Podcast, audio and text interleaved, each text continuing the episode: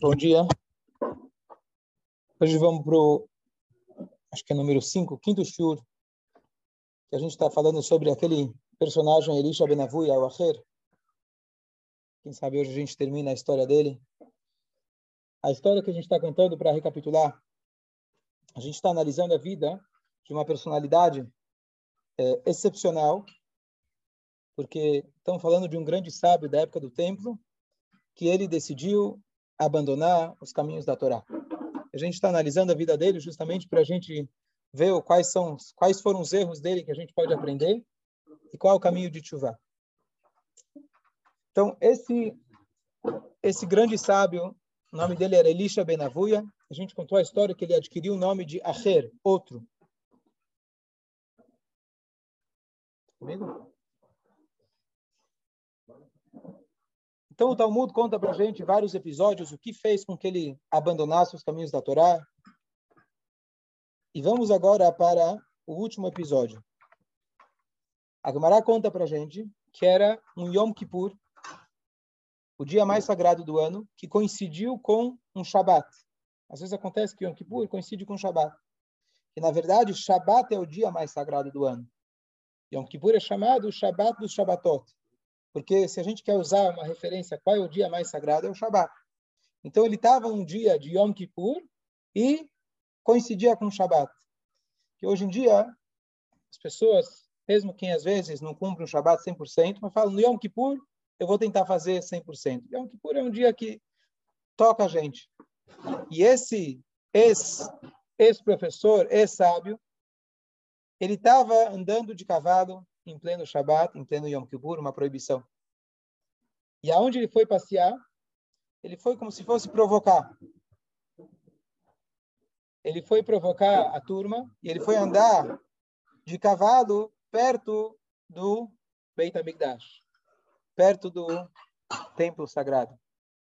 O avô da minha esposa, falecido, rabino na Austrália, rabino-chefe da Austrália, por muitos e muitos anos, ele construiu uma Keilah maravilhosa, construiu, reconstruiu o, juda, construiu o judaísmo na Austrália, Melbourne. Ele tinha um Yehudi que ele fazia questão de todo o Shabbat passar de carro na frente da sinagoga. Ele fazia questão de mostrar que ele não cumpre, que ele não quer saber, e etc. Mas ele nunca julgou ele por isso. Sempre deu as boas-vindas, nunca olhou para baixo, nunca se deixou intimidar pela, pela provocação. Em resumo, o, o, avô, se não me engano, ele falava: não se preocupa, um dia teus filhos vão virar religiosos. Eu te dou essa benção. Em resumo, o, o neto desse indivíduo casou com a neta do rabino. O filho, desculpa, a filha desse indivíduo casou com a neta, com o neto do, do rabino. Então, é, o rumo, a provocação não deu muito certo. Você vê quando a pessoa começa a discutir com você, você vê que tem futuro. A pessoa te ignora, é apática, não tem papo. Mas se ele começa a discutir, se ele começa a ir contra, alguma coisa está incomodando. Então deu para ver que esse Elisha Benavuia não era simplesmente que ele ignorava o Yom Kippur. Ele fazia questão de celebrar o Yom Kippur do jeito dele, andando de cavalo perto do Beit HaMikdash. Você sabe que, espero que era só no passado, não sei se ainda existe, mas aqueles lugares em Israel, kibbutzim, que fazem questão de fazer um churrasquinho daquele animal no Yom Kippur. Eles estão celebrando o Yom Kippur do jeito deles. Um judeu não tem como ignorar o Yom Kippur. Ele está provando mais do que tudo que ele é um Yehudi. Porque se ele não se importasse, simplesmente ele ia ir trabalhar, como qualquer outro dia.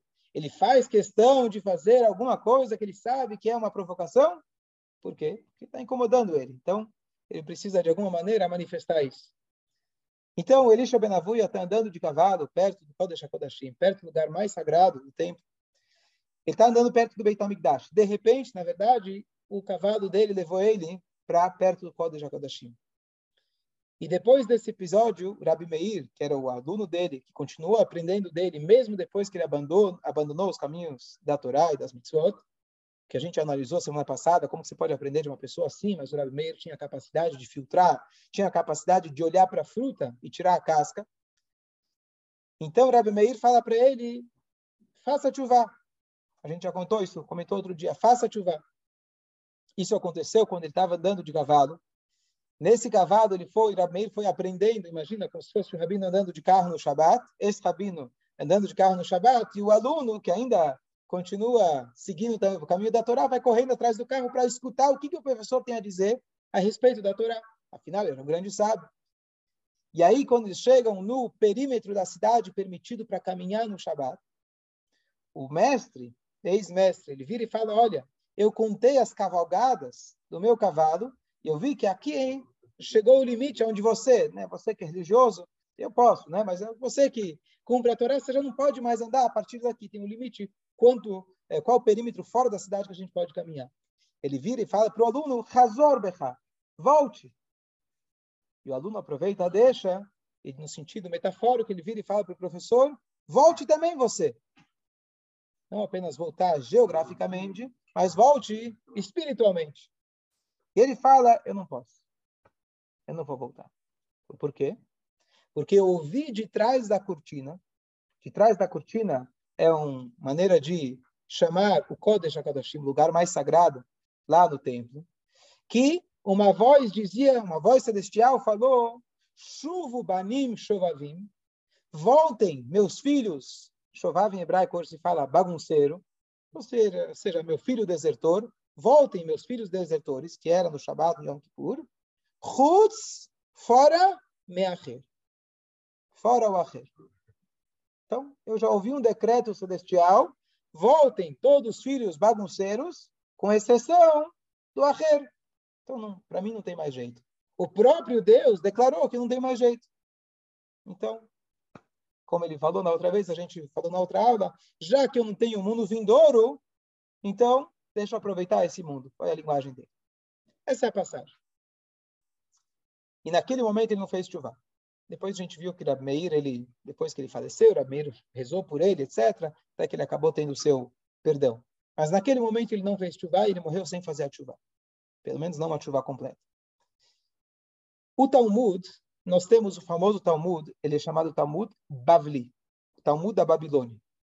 Quando ele foi feito, na verdade, depois que os judeus foram expulsos de Israel, com a destruição do segundo templo pelos romanos, eles já tinham parte do povo, já estava na Babilônia desde a destruição do primeiro templo, e grande parte do povo voltou para a Babilônia, foi para a Babilônia. Muitos foram exilados, mortos, etc. E lá foi compilado o Talmud. O que, que era o Talmud? O Talmud, na verdade, que nós temos aqui, parte dele aqui, esses marrons ou os azuis em cima, são a parte que não está a coleção completa, está lá em cima. Então, o Talmud, na verdade, é uma compilação das várias discussões que os sábios da Babilônia tiveram ao longo dos anos, e depois Ravina e Ravashi, dois sábios, foram lá e compilaram todo esse Talmud. Esse famoso Talmud é o Talmud da Babilônia. Existe um outro Talmud, não tão conhecido, que se chama o Talmud de Jerusalém, Talmud de Jerusalém. Ele foi compilado alguns anos antes do Talmud de Jerusalém.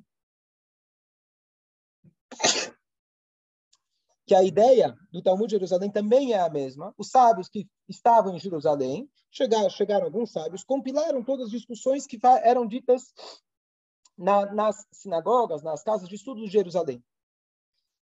O Talmud de Yerushalmi ele não é tão famoso, porque ele não tem tantas discussões, e a lei segue o Talmud da Babilônia, e não o Talmud de Jerusalém. Não tem agora o caso por quê. Mas tem várias passagens que constam nos dois, às vezes com versões um pouco diferentes, que eram sábios, mais ou menos contemporâneos, mas foram compilados em outros momentos. E essa passagem consta uma pequena diferença de como está no Talmud da Babilônia e como ela está no Talmud de Jerusalém.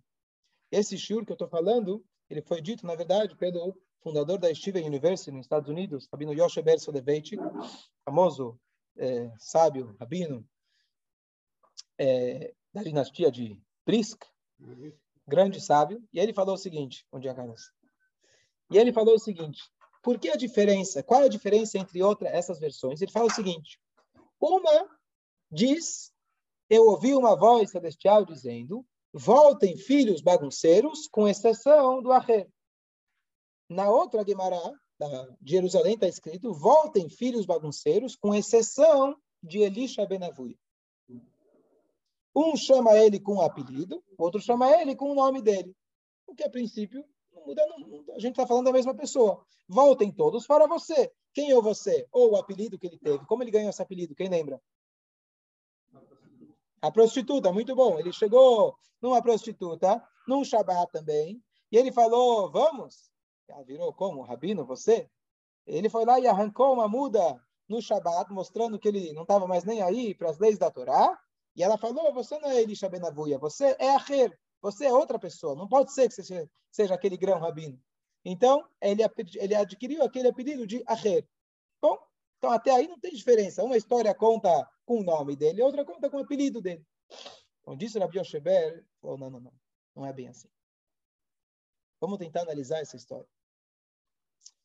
O que o Elisha Benavuia escutou é o que está escrito no Bav. O que ele ouviu, o que está escrito no Bav. O que ele entendeu é o que está escrito no Yerushalayim. Vou explicar. A voz celestial dizia algo que aparentemente é contra um dos pilares do judaísmo. Um dos pilares do judaísmo, que é o mês que a gente está agora e é o mês que a gente vai entrar, é que endavaro medifnei Nada pode impedir a chuva. Por maior que seja o pecador, se a pessoa, no seu último instante da sua vida, faz uma chuva sincera, como o Talmud conta sobre outro grande rabino também, que aconteceu algo parecido, no último instante, ele faleceu chorando, e uma voz celestial falou, Rabi, Rabino, seja bem-vindo aos céus. Elazar ben Nurdaya, nome dele. Ou seja, Elazar ben Nurdaya, também um grande sábio, que saiu do caminho, no último instante ele fez chuva. A chuva sincera, ela resolve qualquer coisa, independente do que for. Como pode ser que o próprio Deus declarou todos podem fazer chuva menos você? E se ele não tinha chuva, por que Deus chega e fala, você não tem jeito? Deixa ele seguir o caminho dele. Se a intenção de Deus é falar, você não tem mais jeito, então para que precisa Deus intervir de forma milagrosa? Falar com um ser humano que já não era, não é comum Deus falar com um ser humano um dia. Vai ter que continuar assistindo no, ou no Zoom ou no, na live. Está no Instagram. Continua lá. Se eu estou fazendo uma festa e eu não vou te convidar, simplesmente não te convido. Não vou até a tua casa e falo, olha, você não está convidado. não te convido, pronto. Você não recebeu, não recebeu o convite, não vai. Ele recebe um convite dizendo não vai. Por que você acha que Deus fez isso? Então, a gente tem uma passagem parecida quando o povo pecou no bezerro de ouro. Deus fala para Moshe, não vem me pedir desculpa. O que, que você quer? O que, que você entende disso? Não vem me pedir desculpa. O que quer dizer? Deus já abriu margem. Olha, se você pedir desculpa, você pedir desculpa, eu vou aceitar. Se eu vou até tua casa para dizer que você não está convidado, o que, que eu quero na verdade? Eu quero que você peça desculpa. Eu quero que você venha se acertar aqui. Eu quero que você venha na festa. Mas eu estou fazendo questão de ir até tua casa e dizer, olha, não estou te convidando. Para quê? Para ver se a gente consegue se acertar. Antigamente o cara te parava na estrada, o guardinho, ultrapassou a velocidade. Aí você para o carro, ele vira e fala para você, olha, nem adianta oferecer o cafezinho. O que, que você entende? O que, que você entende? Não, cafezinho não, mas se for o jantar, cafezinho não. Mas jantar, talvez sim. Quem te perguntou de cafezinho? Se a pessoa fosse honesta, nem falaria nada. Agora, se ele fala, nem vem me, nem vem, quer dizer que está na cabeça dele. O Bilam, ele fala para o Balak, nem que você me desse todo o dinheiro, quer dizer, nem, quer dizer que estava pensando. Então, na hora que Deus fala, não faça chuva ou não aceito tua chuva, o que, que Deus estava falando para ele? Era um convite. Era um convite que quando ele sentisse, poxa, tá todo mundo, todo mundo consegue, menos eu, não pode ser. E aí ele ia fazer chuva, chuva, chuva, chuva. Tem mais uma dica. Deus, ele falou, voltem todos menos Acher. O que, que é Acher? Outro. Deixa aquele outro de lado. Eu não falei para você não, que você não faça chuva. Eu quero que você volte a ser você e não o outro. Ruth, deixa de fora o acher. Deixa de fora aquela nova personalidade que você passou a acreditar que essa era seu novo eu. Quando você imaginou que você perderia completamente seu lavabá, você falou, não, então agora eu sou uma outra pessoa. Ele foi lá e arrancou a muda. Deus fala para ele: voltem todos, menos, deixa de fora o arreiro. O que, que ele entendeu? Que ele não estava pronto, estava perdido. Ele, ele identificou o arreiro como ele mesmo. Ele ouviu de Deus, que Deus falou foi, faça chuva. Deixa o arreiro de fora, deixa o outro de fora. Isso aqui é um alienígena que entrou dentro de você. É um dibu que entrou em você. É uma coisa que não é a sua identidade. É isso que Deus falou para ele. E ele entendeu que quando Deus estava falando do arreio, Deus estava falando de quem? Dele mesmo. Ele passou a se identificar com essa nova personalidade, achando que era ele mesmo. Eu sou malvado ou eu fiz coisas erradas? É a mesma coisa? Se eu sou malvado, então tem jeito. Se eu fiz coisas erradas, mas eu sou bom, então aí eu posso fazer chuva. Ele não conseguiu fazer chuva porque ele identificou a si mesmo com o Acher. Então, Yerushalmi, na verdade, ele explica o que o Babri está falando. Deus falou Acher, só que ele interpretou, ele entendeu Elisha Benaf. Quanto isso é verdade na nossa vida? Uma vez chegou um Hassid no Rebbe Rashab, um Rebbe Rashab, tinha um Hassid, que toda vez que ele ia para a feira, ele passava no Rebbe, pedia uma brachá. Com o tempo ele acabou indo tanto para a feira, tanto para o mercado, que ele acabou abandonando algumas das práticas da Torá, das mitzvot, e ele também não, já não vestia mais aquela roupa judaica típica. E, mas quando ele ia para o Rebbe, afinal ele quer garantir brachá, ele botava a fantasia. Um belo dia ele falou, para que eu vou ser hipócrita? Eu vou no Rebbe, ah, com meu, minha roupa esporte, sei lá o que, que ele vestia, vou do jeito que eu vou lá na... Vou, do mesmo jeito que eu vou na, lá fora. E quando ele entrou, entrou para o Rebbe, o Rebbe falou, o que, que você acha? Você acha que eu não sabia como você se vestia lá fora? Mas até agora eu acreditava que aqui é o você. Aqui é o Elisha. Lá fora é o Acher. Lá fora é o outro. Agora você está querendo me mostrar que lá fora é o Elisha e aqui é o Acher? Eu acredito que a sua personalidade verdadeira, onde você se identifica, é aqui. Para o mundo você engana. E com isso a gente entende uma coisa profunda que acontece que o Yom Kippur, que significa Kippur? Expiação. É muito parecido com a palavra kofer. O que quer dizer kofer? Herege. Herege. Interessante que no, no, no Yom Kippur, mesmo o kofer, o herege, ele vem pedir Kippur, vem pedir perdão. A gente vê um fenômeno interessante no mundo, que mesmo o kofer, aquele que é herege, no Yom Kippur, ele vem na sinagoga, que seja no finalzinho do Yom Kippur, entrar na sinagoga por último, saiu primeiro, que ninguém me veja que eu vim aqui, mas eu vim aqui ouvir o tal do famoso shofar do Yom Kippur, que não existe, é o shofar no término do Yom Kippur, mas ele vem lá, tá certo? Por quê? Vai dizer, bom, para que você vai na sinagoga? Durante o ano você fala que não quer saber. Durante o ano você fala que não acredita em Deus. Durante o ano você não quer saber de religião. Por que você vai no Yom Kippur? É hipócrita. Está enganando quem? E a resposta é que nós somos hipócritas o ano todo. Uma vez por ano podemos ser Elish. Uma vez por ano a gente pode ser realmente quem nós somos. Então, quando o Yodi às vezes, o Yodi às vezes fala para mim, ah, você ficou surpreso que eu vim na sinagoga, né? Aí eu falo, não fiquei surpreso, aqui é teu lugar. Fico surpreso quando você não vem. Tá certo? Assim que a gente deve se enxergar. Fala, Fábio.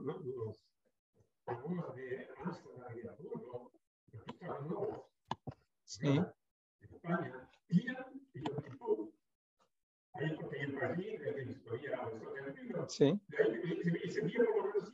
Sim, claro, claro, claro.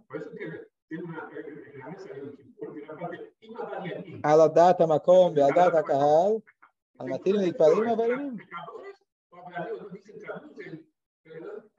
Transgressores ibéricos. Avaranim são transgressores. Sim. Ou seja, mesmo. Sim, mas aqui já era uma Hans também descendente, descendente de geração, geração após geração, também já não tinha nem. Não foi escolha deles, foi escolha dos tataravós deles que ficaram, optaram por. Sim, sim, sim. Sim, claro. Quando saíam para Amsterdã, eles podiam. Era mais fácil. Então, essa é a ideia. Essa é a ideia. A gente, na verdade, tem que agora olhar para o espelho e ver, ver, com quem a gente se identifica. Será que eu me identifico com Aher ou me identifico com Elisha? Essa é a pergunta que a gente deve fazer. E às vezes as pessoas falam, não, agora é mês de Elul, eu vou fazer mais tzedakah. Agora é mês de Elul, eu vou ser mais cuidadoso com as mitzvot. Ah, mas eu sei que depois vai passar e passou. Então, para quê? Então, deixa, deixa como estava. Vai passar Elul, vou voltar para a mesma coisa? Primeiro que, na verdade, a gente nunca volta a ser o mesmo. Depois de uma atitude que seja, a gente nunca volta a ser o mesmo. Mas mesmo que fosse, você prefere o quê? Ser hipócrita o ano todo? Nem o Yom Kippur você vai deixar? Nem o Elu você vai deixar? Então a ideia é a gente realmente tentar procurar quem nós somos. Em quais áreas da minha vida é o Aher, quais áreas da minha vida é o Elish. Dúvidas? Bom dia a todos. É melhor fazer, concordo?